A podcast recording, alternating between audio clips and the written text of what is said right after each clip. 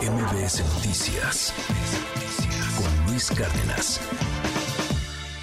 El proyecto Colmena. ¿Qué es el proyecto Colmena? Esta misión espacial mexicana que lidera la UNAM y que, bueno, tiene el objetivo de estudiar la superficie lunar. El lanzamiento de cinco microrobots, cada uno pues es chiquitito, el tamaño de una moneda, y la idea pues es o era que se desplegaran en la Luna para realizar una serie de experimentos. Por ahí se ha hablado de que ha habido algunas fallas, eh, pero, pero que pues va avanzando el, el, proceso, que va avanzando el proyecto. Arturo Barba, nuestro colaborador de ciencia, siempre un honor saludarte Arturo, feliz año por cierto. Cuéntanos del proyecto Colmena, ¿cómo va la cosa? Buen día. Eh, buen día, Luis. Igualmente, buen año a ti y a todo el auditorio. Eh, sí, fíjate que es un proyecto eh, que por primera vez un país de América Latina participa en una misión de este tipo. Eh, creo que desafortunadamente la situación no es la mejor porque se trata de un proyecto que se pagó por parte de, es parte de, digamos, una concesión de la NASA con distintos proveedores privados.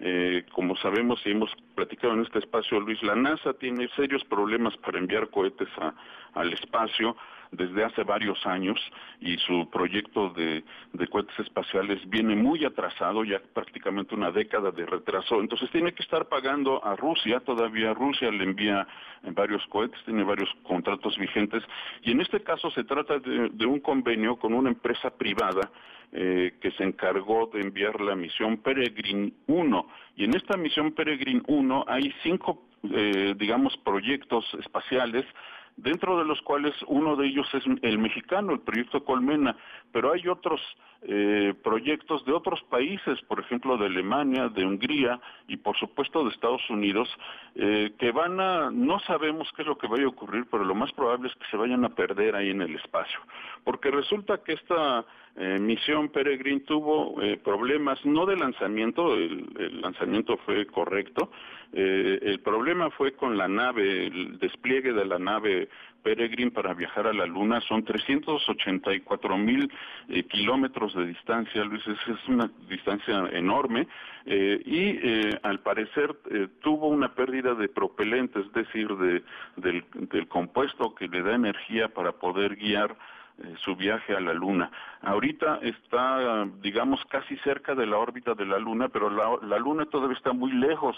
Se tenía programado que en, el 23 de febrero llegar ahí a la superficie de la Luna y una vez llegando a la superficie de la Luna se desplegaran estas seis, eh, digamos, misiones de distintos uh -huh. países, dentro de ellas Colmena, cuyos robots, estos microrobots, iban a estudiar la superficie de la Luna.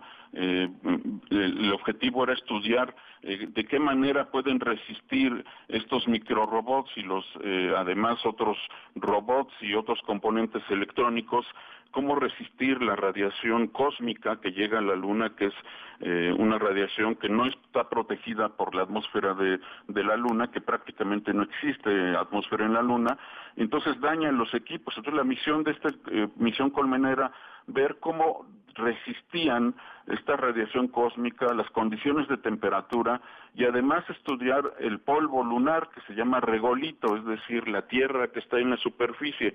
Eh, lamentablemente esta misión ha tenido problemas, se ha perdido propelente, ahorita se están cargando sus celdas solares, no se sabe realmente qué es lo que vaya a pasar. Los, eh, los que dirigen la misión eh, estaban calculando que alrededor de esta, final de este día ya se pueda quedar con sin propelente y sin energía para poder aterrizar o alunizar adecuadamente en la superficie de la Luna. Entonces, lo más probable es que se pierda esta misión y es lamentable porque esta misión de la Agencia Espacial Mexicana y del Instituto de Ciencias Nucleares de, la UNAM, que son eh, los que, eh, digamos, que desarrollaron esta misión eh, mexicana, se desarrollaron los microrobots ahí en la, en la UNAM, pues se vayan a perder.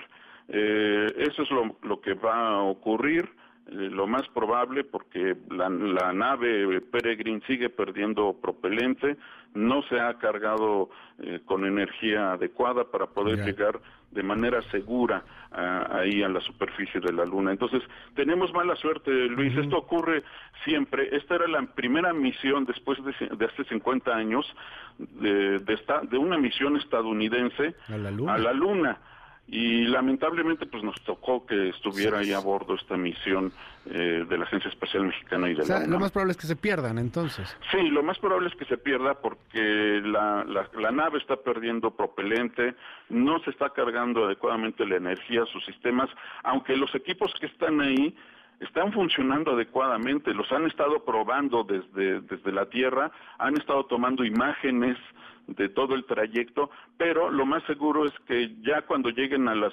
cerca de la superficie de la Luna no tengan la energía suficiente para aterrizar de manera segura o alunizar de manera segura en la superficie de la Luna. Entonces yo creo que lo más seguro es que se pierda esta misión, este, este proyecto, pero no es el único que va a llevar a cabo la Agencia Espacial Mexicana y la UNAM. Hay en puerta otros tres proyectos de aquí a 2030 eh, eh, con los cuales está colaborando México eh, con la NASA y creo que esto es lo más rescatable, Luis.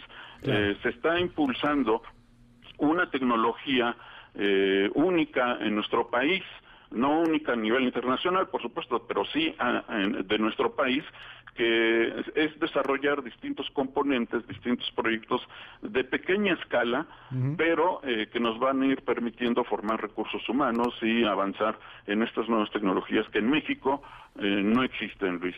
Y creo que esto es lo más importante porque este tipo de colaboraciones eh, en la ciencia espacial es lo que ocurre habitualmente. ha ocurrido, por ejemplo, con SpaceX, con la nave Titan, ¿no? que, explotan en el espacio, pero de estos errores se aprende.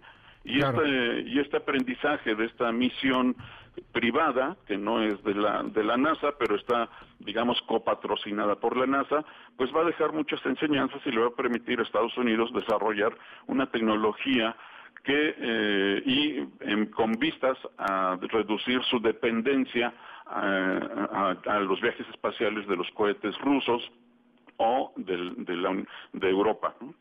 Entonces, bueno, esperemos que esto eh, pues no se vuelva a repetir. No sabemos eh, a ciencia cierta si, si, finalmente se va a perder la, la misión, pero lo más seguro es que sí ocurra y que en las próximas horas así se anuncie la pérdida de la misión o que una vez que lleguen al encuentro cercano con la Luna, la nave se, se quede sin energía, sin propelente adecuado para aterrizar de manera segura y se estrellen en la superficie de la Luna.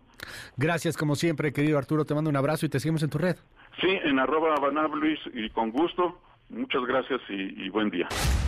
MBS Noticias con Luis Cárdenas.